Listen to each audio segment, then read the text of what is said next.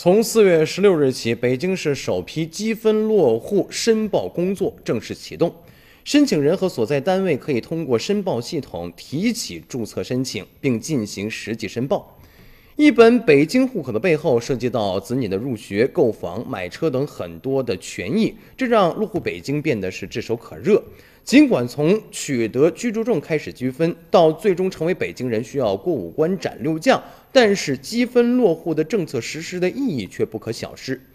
就北京而言呢，现行的落户渠道主要是高校应届毕业生、人才引进、亲属投靠和工作调动等，却无法涵盖其他的普通劳动者。而这些分布在各行各业的劳动者，同样是北京发展所必须的建设力量。而如今呢，随着积分落户政策的正式实施，在确保了其他渠道不影响落户的前提之下，为其他的普通劳动者开辟一条新的道路，也让城市的资源汇集到更多的人群。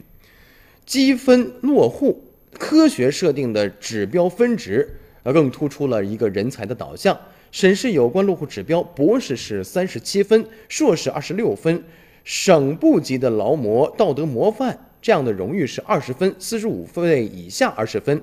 呃，任职是住在城区六区的，迁往郊区三年的是十二分的积分，创新创业奖奖励最高十二分，纳税投资奖励六分，这些意味着北京的政策指向是高学历，还有是创业者。